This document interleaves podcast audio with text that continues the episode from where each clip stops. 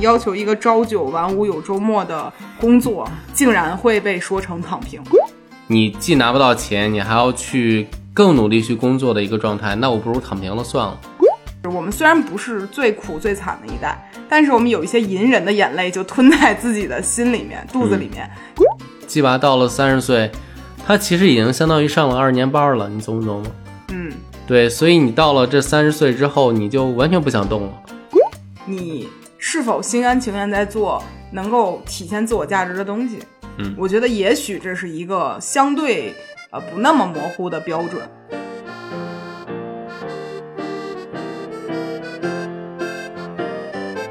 Hello，欢迎来到百分之十 Radio，我是胡心树。我是帕洛马尔，今天由帕老师来带节奏吧。对，今天我们大家一起来聊一聊这个躺平这件事。对，就现在微博上首页一打开，每天感觉都会有很多人在提到啊躺平文化呀，年轻人躺平这种，嗯，然后感觉一会儿又内卷了，一会儿又躺平了，每一个年轻人都在生活中做着仰卧起坐的感觉。对，特别累。对，然后我是看到很多人去把这个现阶段年轻人这个躺平，就会类比到其他国家的某一些时代。嗯，比如嬉皮士，还有日本的低欲望社会。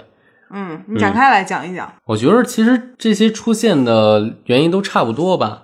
嗯比如美国六十年代出现嬉皮士，是因为它在二战后形成了一个高度发展的时期。嗯，然后到了六十年代之后，因为越战，因为种种种原因，它这个发展放缓了。嗯其实中国现在也处于这样一个状态，嗯嗯，就是它发展不像前几年就是那么快了。然后年轻人是拿不到红利的，但是他需要更多的时间来工作。明白。其实我感觉好像在两千年到二零一零、二零一五年吧，嗯，这十五年感觉一切都变化的特别快。对，对，但从一五年到现在这五六年的时间，就好像感觉很多事情，呃，也有在突破，但没有那种说巨夸张的变革事情的事情发生了。是。嗯，所以就是大家就面对这些，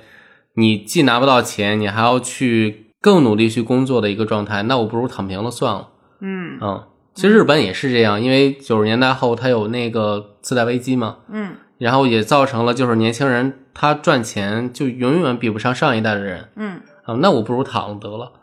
明白。嗯，但是你自己是怎么看待，比如说就是内卷或者躺平这些事儿我自己怎么看待的？我其实躺的挺早的吧，的？ 你你说你从多什么时候开始躺的？生下来就开始躺？对我生下来开始躺，嗯，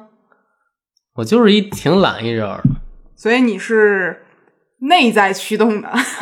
就那是你不担心吗？就比如说你自己不会有什么生活上的紧张感、压迫感，有啊，然后呢，一躺而知万物，就是我没有欲望就无所谓了。只要我的欲望够低，对，我就可以在深圳的三河生活下去，嗯 是这种是吗？是所以你从来没有我说我此刻我得卷起来的感觉，卷不动啊，为啥？是吧？作为一个山东人，我从小上学就开始卷，哦，，对，真的。当你毕业之后，你真的没有什么动力。其实最近鸡娃也是这样，很多人说鸡娃到了三十岁，他其实已经相当于上了二年班了，你懂不懂吗？嗯，对，所以你到了这三十岁之后，你就完全不想动了。所以你也是觉得人就是能被激或者奋斗的就那么些年，对你作为一个作我作为一个山东上学的小孩儿，我真的就是五岁开始学什么各种特长，四岁开始学了，四岁，对，然后加上当时高考有几百万人，嗯，对，其实对我来讲，我觉着提前消耗了，上大学之后我就挺懒的了，哦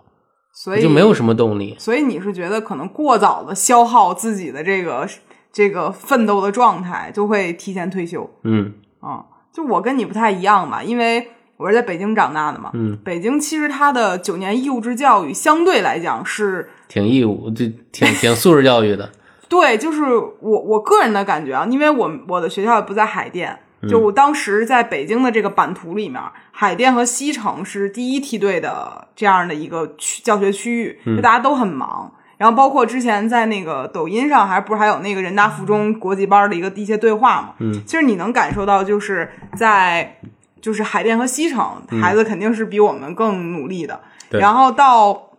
到那个我们我是在东城长大的嘛，其实我们更多的时候老师好像没有那种死了命的压我们、啊。当时我还是在市重点学校北京五中，然后当时我感觉老师好像对我们的感觉是有在就是培育我们本人，而不只是学习。所以那个时候我会觉得好像上学是件挺高兴的事儿。嗯以至于我真正自己开始卷啊，自卷自己卷自己的时候，是从大学开始的嗯啊，因为我的小时候家庭环境没有那么好。嗯然后我爸妈其实不是那种特别有钱的父母，嗯甚至就是由于我们学校很多都是呃做生意的嗯和军区的孩子，嗯，其实我们家是非常非常普通的家庭。然后那个时候我就觉得我要替父母改变现状，所以我是上大学之后嗯自己开始卷自己的。啊，我之前在咱们那期就是就是情侣的那个恋爱金钱观里面也提到，其实我是上大学之后自己就开始工作，然后赚钱，然后但是我有一种感觉，就是我卷到去年的时候，不疫情以前吧，就卷不动了，就感觉自己卷了自己几年吧，因为。我好像比其他就是正式毕业开始上班的人，其实提前了四年嘛。我从大一就开始努力赚钱了，啊，那这个状态其实我会有一种我累了，就是到一八年的时候就感觉到累了一九年吧，啊，对，差不多吧，一九一九年一九年，年对，你嗯底和想我我恋上爱之后，没有没有和你恋爱之前之后有一些迹象，但和你恋爱之后，我会觉得好像生活有更美好的状态，可以让自己放松一下，一对，个自媒体人当时有时间每天接我下 班儿去，不要说这段 了，你知道吧？就那个时候，我回想一下，是从二零一零年开嗯始激自己，激到了二零一九年，十年的时间。然后我真的累了，嗯就是有一种好像，就是这个事儿，没事儿继续。对咱家猫也有意见了，就好像是这十年让我觉得。我好像没有办法产出新的灵感和东西了。那天我还看了一个人写的一篇文章，他大概就是讲说，人好像总是会在一个阶段废一下。就说有一个人，他是一个就是奢侈品的高管，然后后来去大理开了民宿，然后开了几年民宿之后呢，觉得好像停了几年，好像和这个现在的社会状况脱轨了，然后呢又迫于生活，或者说就修好休息好了。想重新开始，然后发现这个事儿好像也没有那么容易，但是自己终于能够歇就是歇成一个正常人，重新开始走上这条路了。嗯，就我会有这种感觉，就是人再卷也需要一段时间躺躺，不然你这脊椎都受不了，就给我这种感觉。所以你觉得躺平的状态是大家必将会迎来的吗？不是必将迎来的吧？它只是是一个阶段吧，就是随着你躺的人够多了，其实就会有新的卷的人起来，对，其实我有一种感觉，就是最开始这个卷起来的时候啊，嗯是因为很多就是我印象中，我刚刚开始就是做自己的账号的时候，嗯然后那会儿是非常鼓励大学生创业的，嗯，然后甚至鼓励所有人去创业，然后鼓励创业呢，就能有给更多人就是有工作岗位，嗯，然后这个事儿是一个正向的循环。对，但是到后续的时候呢，这些最初一批就是创业的人，他们其实就变从这个执行岗变成了管理岗位了，就包括我自己也是这样。但是到了管理岗位之后呢，这些人就想休息，你你懂那种感觉吗？然后他们就必须得让下面这群就是新来的执行岗位的人开始转起来，才能让这个公司形成一个正向的循环。这个东西呢，就导致了上面的这部分人想躺平，下面的人就不得不卷起来了。其实你想一下，我觉着大家正常工作就好了，为什么一定要卷起来？嗯，从我个人的感觉啊，嗯，我是觉得正常工作是最应该正常的事儿。嗯就从比如说，就从咱从事的这个行业，自媒体或者新嗯媒体行业，一个人如果失去了生活，就失去了所有的见闻，然后社交，只是扑在工作上，他是没有任何灵感的。然后他必须要求这个人是有生活在，他才可能去拥有灵感和创作素材。是嗯应该是这样的。但是呢，有一些岗位可能不需要这样，它可能就是一个重复性、机械性的工作。嗯当你足够呃时长足够长，你的创收又足够多，而很大部分人，当代就咱们八零九零这批人，真的非常惨，大家需要去负担的东西很多。这个事儿又牵扯到最近的一个热点，就是是三胎的那个问题。对三孩政策。然后我就有一种感觉，就是八零九零这一代，就有一个人说他的感觉就是，我们虽然不是最苦最惨的一代，但是我们有一些隐忍的眼泪就吞在自己的心里面、肚子里面，就看起来好像我们是。嗯，在相对富足的这样一个年代长起来的，然后呢，我们这一代又很好的赶上了就是网络最就是逐渐发展起来的这个时代，我们见过各种阶段的网络，无论是从最开始一刚有电脑，然后刚有 inter 嗯 internet，然后啊、呃还得拨号上网，到现在手机移动就是网络做的这么好，嗯，但是呢，我们的父我们这一代没有兄弟姐妹，然后我们也没有呃分房福利，对，因为对嗯父母那一代很多时候就比如说出一点点钱，然后再加上你的工龄就可以换一套房。对咱们这一代呢，就是拼死拼活的挣，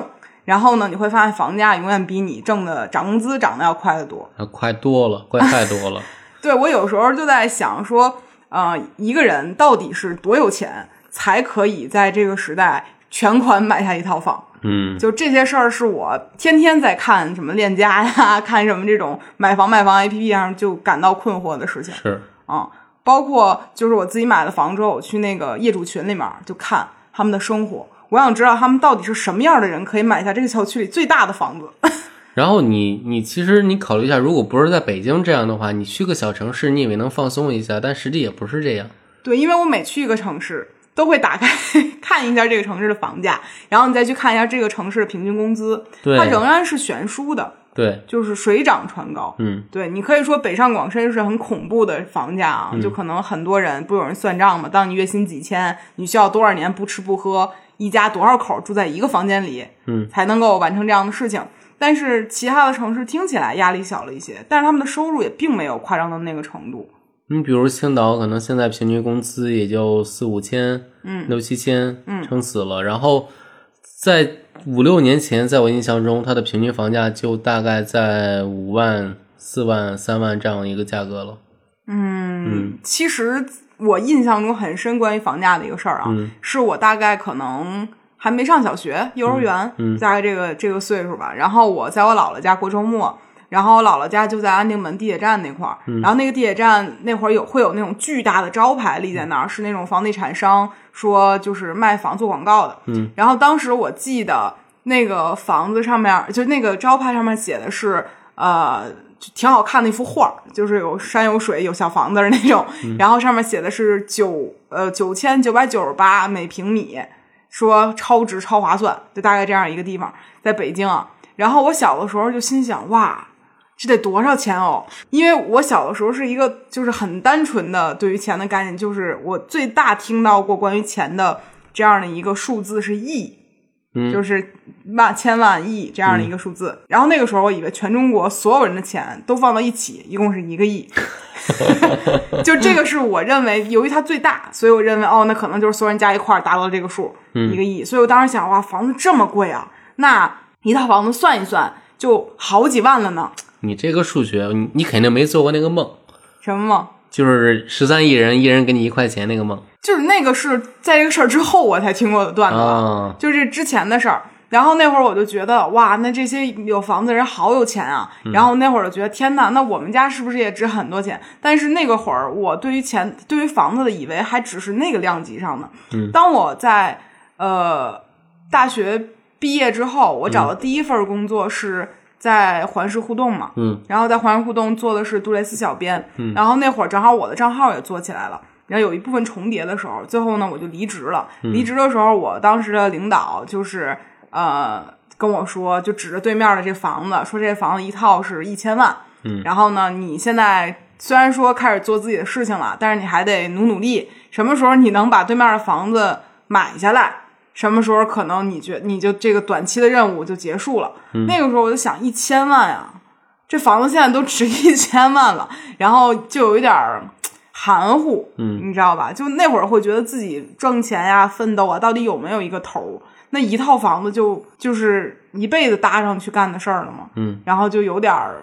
迷惑了啊。但是我这个迷惑也逐渐在我慢慢躺平的过程中想通了。就我觉不要了，得无所谓了。不是，就这东西是一个没有尽头的事儿。对，就是我记得我特小的时候看过一个漫画，就那会儿老在那个什么什么读者呀，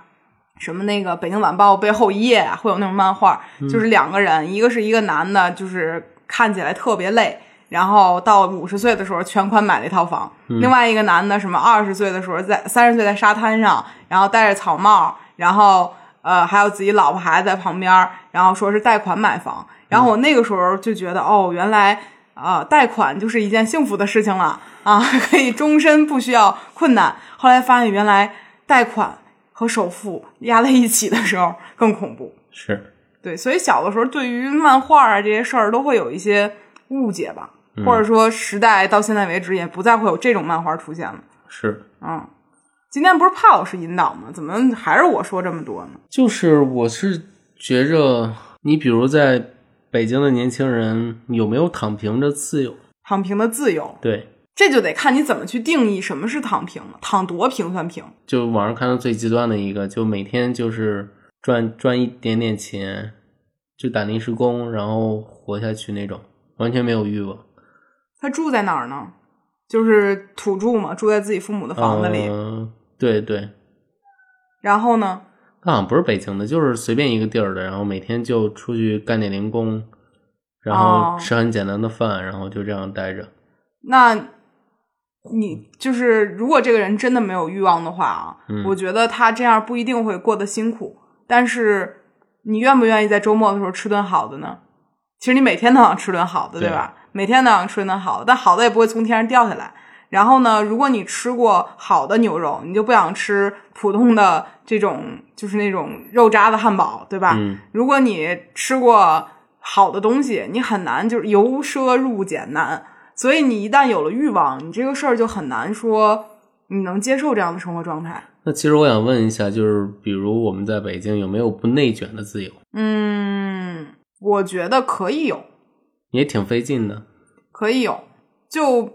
比如对我来讲，我就是一个不要求任何员工内卷的老板。但是你会对内容有些要求，但是有一个点在于，我是卷过之后明白了一些东西，可能努力是有用的，努力是没有用的，所以我会把注意力放在有用的地方，而没用的东西我会放弃。嗯，首先我不是想和你讨论的是一个公司的事儿，因为一个嗯公司其实没有太有意义，就是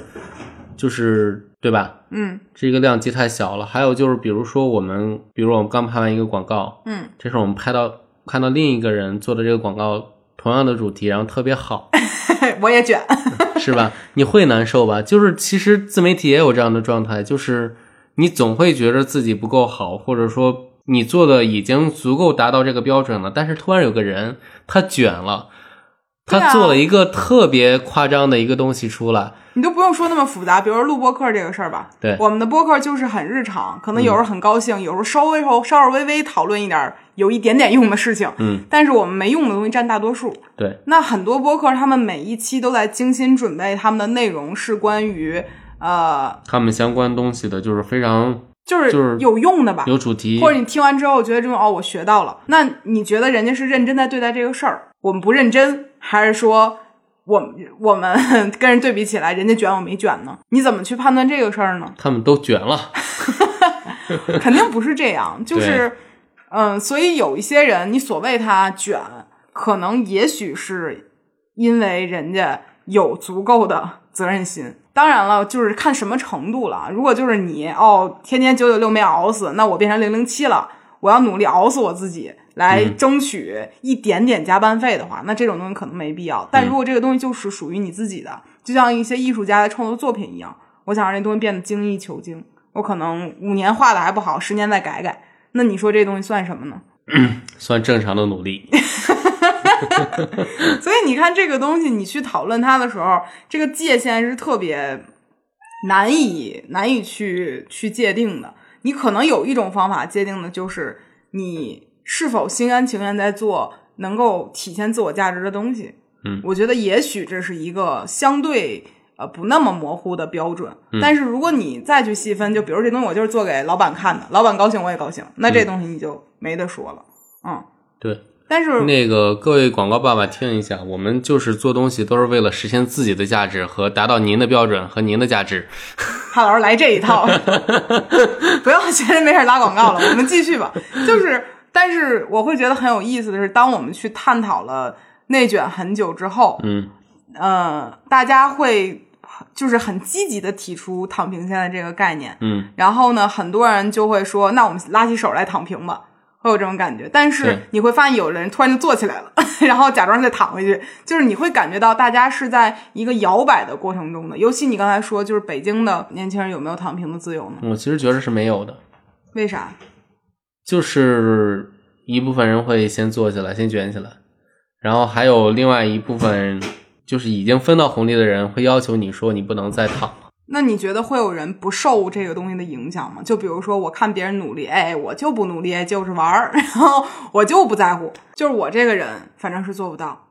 就是我很，我其实没有办法做到不在意别人的目光，以及别人去榨制我的时候，我心里没有波动，我是做不到的。就是当嗯、呃、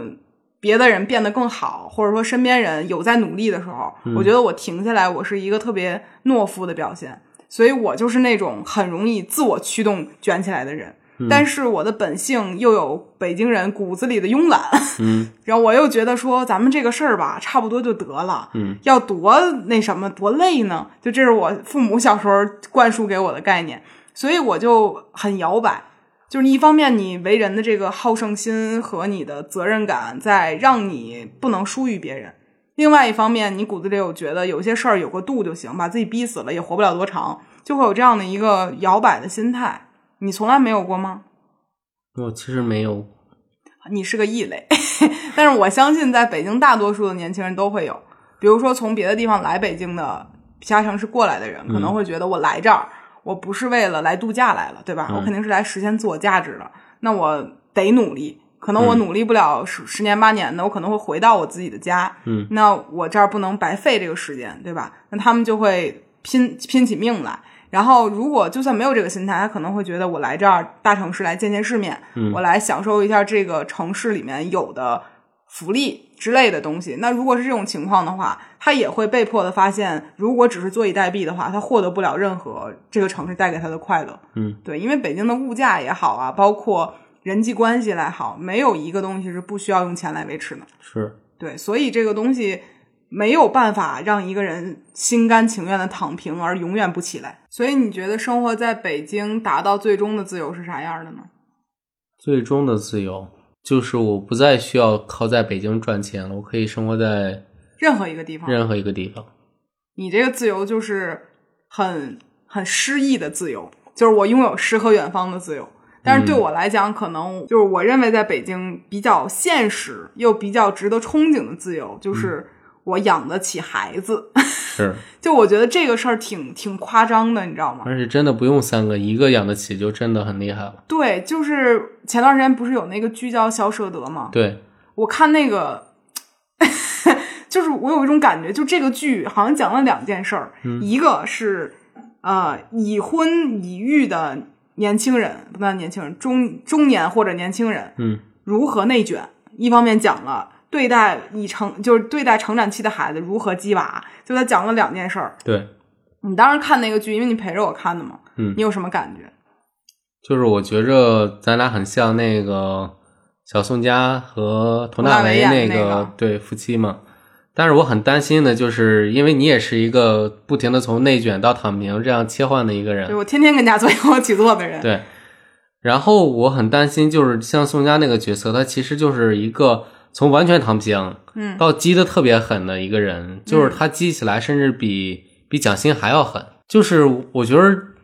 我们会不会都这样？就是如果躺平了，其实到到内卷的时候会卷的比谁都厉害。就是你还记得看这个剧的时候，什么时候他突然间坐起来的吗？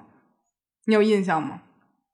他工作被那个谁田雨岚给害的没没工作的那个吧？对，其实简单来讲，就是他本来是个九八五大学毕业的、嗯这个这个人物啊，就是宋佳演的这个人物。嗯，然后呢，突突然间在升职的过程中失利了，然后又降回到了一个小的主管的身份。嗯，然后呢，一原因是因为告诉他这个总监被一个海外留学、简历非常漂亮的一个人给给听上了。嗯啊，然后他就下来了。然后呢，当时他第一次觉得哦，学历这么重要，就是原来重要到这个程度了吗？以往我觉得我九八五已经很了不起了，然后他现在就觉得，哎，这个事儿已经变得这么难搞了吗？然后同时他又发现，在他们那个城市里面，就是孩子的呃初中还是高中的升学率只有百分之六十。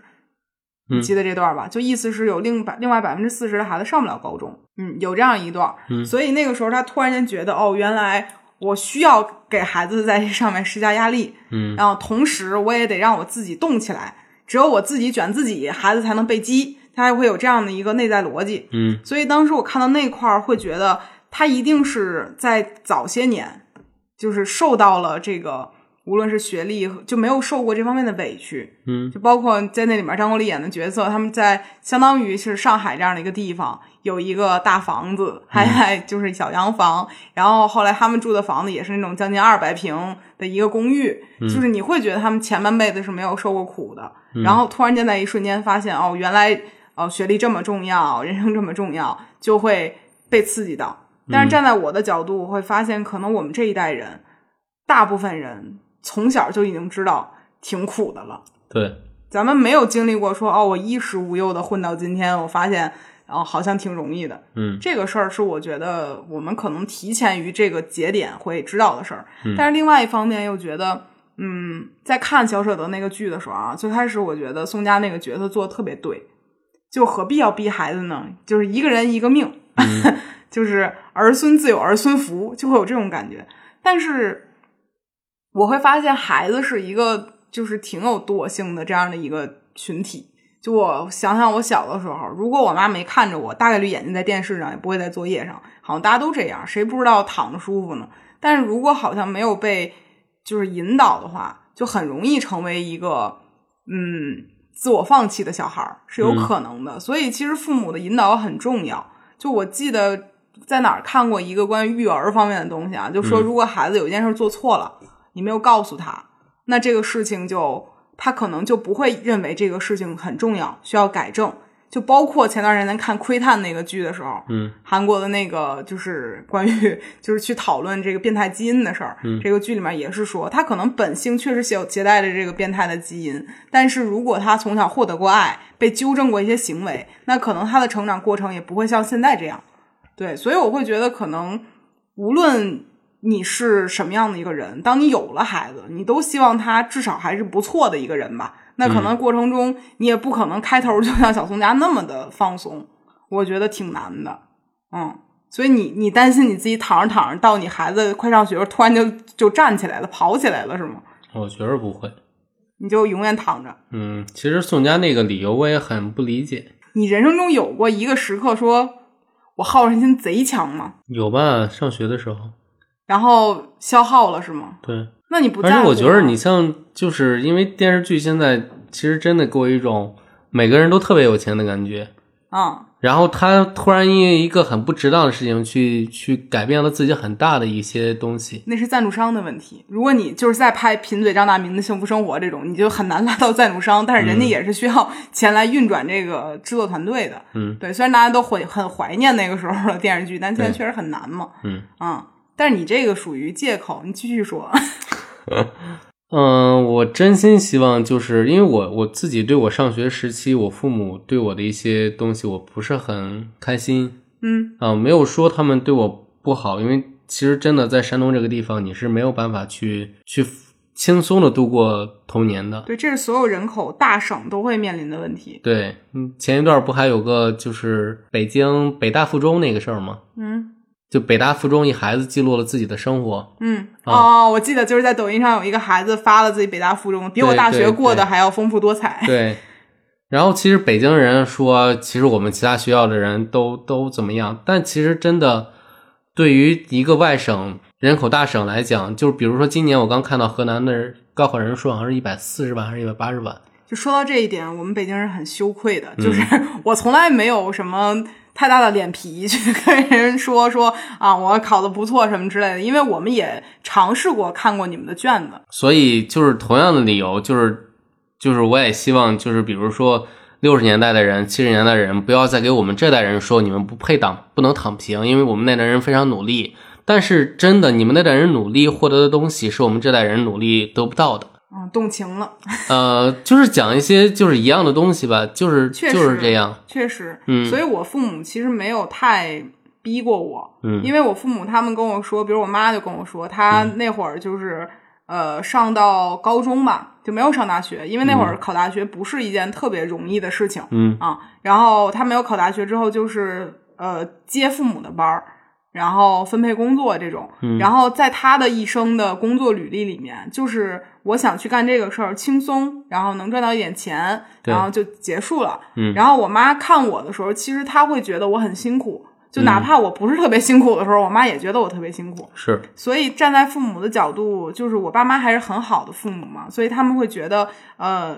差不多也就行了。 所以这是他们经常劝我的事儿。其实他们也不能理解为什么就是外界需要拼死拼活到这个程度，而且作为父母，他们看着也很心疼，他们没有在这个事儿上过度的去干涉过我啊。是，哦，而且我之前还有，比如说像就是学人力资源的朋友，他们其实是一个需要工作阅历和这个呃工作经验来积累积累这个，就比如能够涨工资啊，能够跳槽的一个一个类型的职业。嗯，然后我那个朋友就跟我说说，嗯，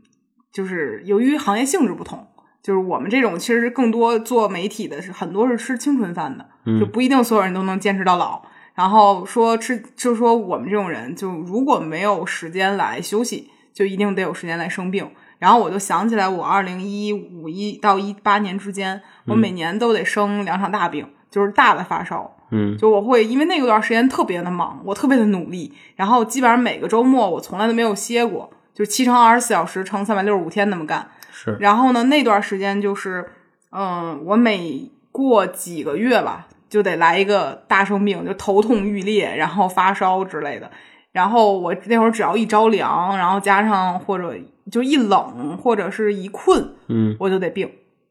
到那个程度。嗯所以我后来到就正好疫情那段时间，我会觉得好像躺着真的很舒服。然后咱俩躺到了一百六、一百二，对，体重确实躺上去了，然后精神状态也变得萎靡了。嗯然后我后来也发现，就是可能对于我们来讲，真正年轻人要的东西，既不是所谓的纯躺，也不是所谓的不停的和别人卷，嗯对，而是一个平衡的状态。就是一个正常的工作，对我那天嗯就看微博上说，我们要求一个朝九晚五有周末的工作，竟然会被说成躺平，是，就是一个还挺不公平的事情。嗯而父母那一代，他们可能呃做正常的工作就可以拥有正常的回报，然后如果这个人足够努力，下海去经商，他可以获得惊人的回报。嗯就这个事儿是和现在没办法去同日而语的事情。嗯而且我还会觉得，如果就是我们再下一代的人，他需要去经历的事儿可能会更多。对，因为你会逐渐发现，精英阶层的人是在相对固定的，是，然后呃，中层和底层的人是无论如何没办法靠自己能力攀上去的。嗯，也其实有靠教育这条路也慢慢的被封死了，或者是慢慢变难嘛，嗯，对，然后我就会觉得，好像就是你现在所处的地位或者说阶级，嗯就会定义了你接下来每一代只会更差，不会更好。是，会有这样的一个感觉。嗯然后你一想到这些呢，你就会变得很低迷和灰心；你想到这些呢，你就会觉得，哎呀，要不算了吧，就有这种感觉。是，那你觉得，嗯，你觉得，就比如说，你有没有想过你重新来啊？那你有没有想过你老了之后什么样呢？因为我的姐妹曾经告诉过我，她未来理想的状态是住进养老院，而且一定要选两万块钱一个月的，因挨为打 对，因为一万多块钱的护士可能去打她。嗯后来她才听说两万也有可能打她， 只要你没有家人，所嗯以她那会儿就是开玩笑的说，现在就攒钱嘛，然后未来就是住进养老院，然后开心的度过自己的晚年。她是这样跟我说的。嗯万一还能跟隔壁房的老头儿来一场 crash，就是 一个很幸福的事情。对，但是你有没有去想过你的晚年是什么样子呢？还真没想过，一白发老头儿，长发老头儿，长发老头儿，您白那会色儿，长发老头儿，您那会儿头发可能稀疏的挂不住皮筋儿了，都已经。嗯，想念《巫师三》里边那个 j l o t 的造型，除了您的外貌呢？其他的没想过。孩子也是长发，我要是觉得她是个女孩儿，要么就剪短了 吧，嗯，女孩儿圆 寸，男孩儿长发。没必要这么反叛，你知道 吧？对，就是我身边很多朋友就说，如果就哪怕是北京本地人啊，嗯他们觉得如果等到可能三四十岁，就嗯再大一些，他们也希望离开北京，去到一个压力相对小，比如说海边的这样的一个城市，嗯去过一点儿不用那么费劲的日子。是你呢？我也想想过吧， 然后呢？但琢磨琢磨，我要是和你结了婚，我四十五才拿到北京户口，先拿着再说，是吧？哎呀，然后我也想过这个事儿，但是好像有点儿拿不定。你知嗯道，生活在北京的人，就是北京本地人，就是卷上加卷。 你一方面又不想放弃一个城市可能会带给你的福利，嗯因为你不得不说，就是你当你生活在北京的时候，比如你做媒体行业，嗯那北京和上海是很好的选择，嗯，然后呢，北京和上海人呢天然不对付，那你可能就会选择生活在北京。北京虽然说交通比较啊、呃拥堵，但是如果你很多事情后续改成线上，那这个事儿呢好像又不那么的吃力。然后北京它毕竟是有它自己有很多优势，然后你又舍不得离开这个地方，然后但是你又同时觉得，呃，无论你在不在这个呃出不出门儿，这个压力都会像空气一样迫使你感受到，嗯，所以这是一个非常矛盾的状态。而且北京的空气也确实和其他城市都不一样。哎，北京城市确实有自己独特的味道。 那这一期咱们从年轻人的仰卧起坐嗯啊，聊到了就是年轻三孩政策之后，八零九零后这一代人的痛苦。，对，后来又聊到了这个什么，就是小舍得这个鸡娃也好啊，嗯家长内卷也好的事情，其实咱们聊的也没有很透了，是感觉更像是一个泄愤的一个内容是，啊、包括最后又聊一聊北京人有没有不是。包括最后聊一聊生活在北京的人有没有躺平自由。嗯其实这些事儿聊完之后，我们唯独的感觉就是你自己可能没有办法想明白这个事情，嗯就是大时代和社会的浪潮会卷着我们做该有的动作，而不是我们自己说我躺下就躺下，卷就卷起来。你的身体无法让你一直卷，嗯而你的意识又没办法让你一直躺，这个是我们不得不去面对的事情。是的，那最后一个问题问潘老师啊，嗯如果让你重新选择，因为毕竟你是山东人嘛，嗯，你还会来北京吗？我不知道，为啥？我来北京本来是个很偶然的事情，那你再想想，啊来吧，就老婆在这儿呢， 就 哦为了一个人，嗯，接受一座城，是吗？ 那本期就就这样吧。行，我们也聊了一些东西，更多的是在愤泄愤吧。是，对，然后我是希望，无论你生活在哪一个城市啊，尤其是生活在北京的人，嗯，实在不行躺躺，躺躺，嗯，反正总有一天你还得坐起来，是，就不得不接受仰卧起坐的现实，嗯，就 当是锻炼腹肌吧。就这样吧，本期就到这里了，拜拜。拜拜。